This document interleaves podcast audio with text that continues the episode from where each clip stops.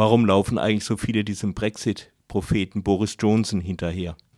Ja, ich würde gar nicht sagen, dass es so viele sind. Also das Ding ist halt, dass Theresa May hat das Ganze in die Sackgasse gefahren und die konservative Partei hatte jetzt im Moment nur noch zwei Alternativen. Das war der Jeremy Hunt, der praktisch die Linie von der Theresa May weiterfahren wollte, und Boris Johnson.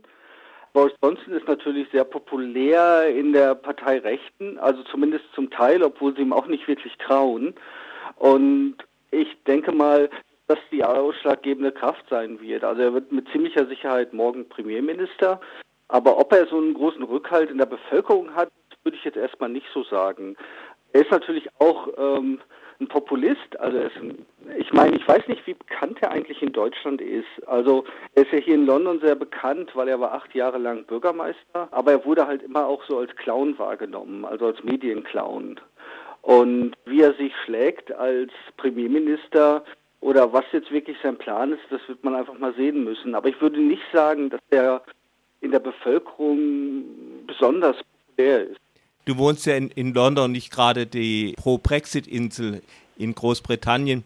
Aber trotzdem, kennst du eigentlich Leute, die Boris Johnson unterstützen und gut finden? Also ich kenne persönlich wirklich eigentlich niemanden. Also, also auch von den Leuten, von denen ich sagen würde, dass sie äh, zur Rechten tendieren, ein bisschen politisch, also zur konservativen Seite. Ich glaube nicht, dass er beliebt ist als Politiker. Ich glaube, dass er im Moment eher eine Notlösung ist. Sie glauben, dass er vielleicht irgendwie eine Chance hat, ähm, was zu bewegen. Aber ich würde wirklich nicht sagen, dass er populär ist. Es ist also schon ein ganz massiver Unterschied. Also er wird ja in den deutschen Medien, glaube ich, ganz oft mit Donald Trump verglichen. Und ich glaube, das ist schon ein wesentlicher Unterschied. Also er gilt nicht als jemand, der eine große Zukunft hat oder sowas, sondern er gilt jetzt als Notlösung und er hat jetzt ein paar Monate Zeit, was zu machen. Wie sehen das denn die Pro-Remainer irgendwie? Da gibt es ja überhaupt gar keine Strategie. Er hat natürlich keine Strategie. Also seine, seine einzige Strategie ist ja jetzt im Moment zu sagen, am 31. Oktober ist Schluss und äh, das Vereinigte Königreich wird aus der EU austreten, äh, was auch immer da passiert. Aber glaube, dass die Remainer-Seite, also sowohl äh, in der Linken als in liberale, konservative, im Moment das erstmal einfach als, sehen, dass er versucht, irgendwie wieder Druck aus die, auf die EU auszuüben. Also du musst immer bedenken, dass hier in Großbritannien immer noch eine Vision existiert, man könnte irgendwie Druck aus die, auf die EU ausüben mit einer Verhandlungsposition. Also immer noch nicht durchgedrungen, dass da nichts mehr passiert und dass sich da auch nichts mehr ändern wird.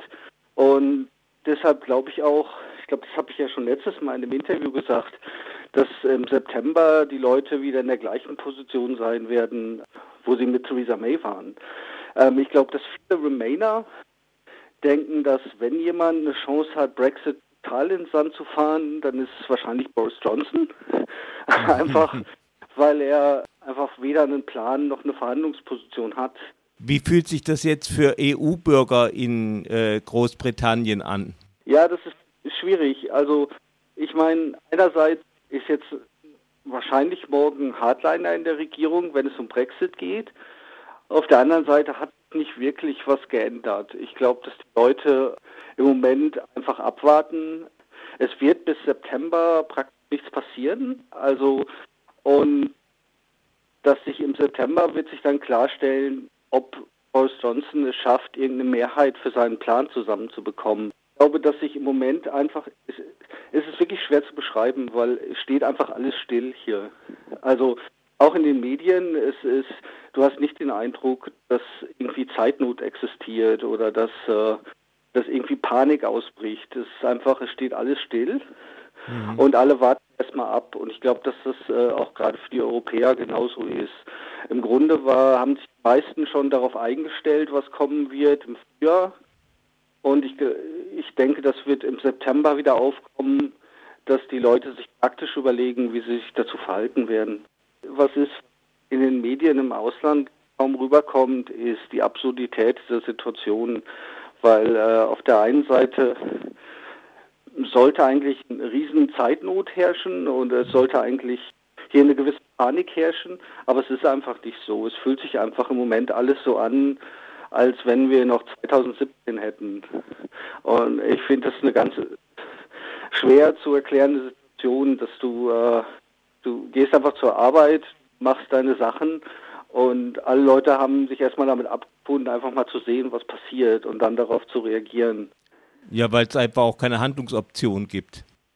Es gibt auch keine wirklichen Handlungsoptionen. Also, okay, Sie haben ja jetzt angefangen, dieses äh, Schema auszurollen, dass man, das heißt Settled Residency Status äh, beantragen kann. Also, dass man beantragen kann, dass man das Aufenthalts- und das Arbeitsrecht etc.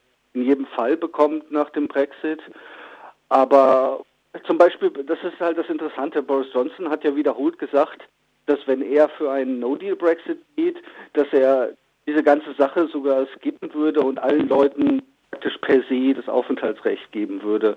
Also er versucht gleichzeitig auf der einen Seite den rechten Hardliner zu spielen, auf der anderen Seite versucht er sich ganz, ganz stark auch ähm, auf diese Seite zu schlagen und sagen, okay, wir dann vergessen wir die Bürokratie und wir machen das alles ganz simpel.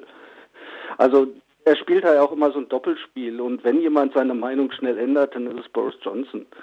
Und das weiß ja auch jeder hier.